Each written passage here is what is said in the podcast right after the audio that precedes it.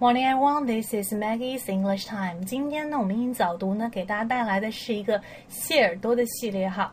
谢耳朵，哎，看到他的笑脸，我会觉得非常的有治愈的效果，它也是治愈系的。我们来听一下这个快的版本啊，有关于这句话的快的版本。If you get cranky, put on a smiley Sheldon. Cranky means easily irritated or annoyed. 那我们再来听一下这个慢的版本哈。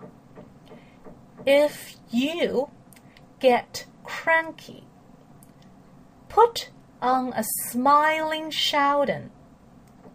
Cranky means easily irritated or annoyed. OK，好的，就是说，哎，看到谢耳朵他的笑脸，我觉得非常开心哈。 OK，希望今天这句话可以给你带来一些 positive energy。正能量。那么，如果你喜欢英文的话呢，还可以加入我们七月底的这个八天英语集训。OK，会从口语技巧、发音、流利度，还有呢词汇等等方面给大家解析哈这个口语的学习方法。另外呢，就是我们还有一些练习课，不要错过。那么原价是四位数的课程，现在只需要一块八毛八哦，是限量，只有七月份才有的。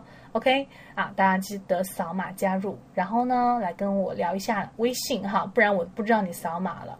我的微信是三三幺五幺八幺零。那如果你想直播的话呢，也可以加我的直播号是四三幺九五三九二四三幺九五三九二。OK，so see you next time.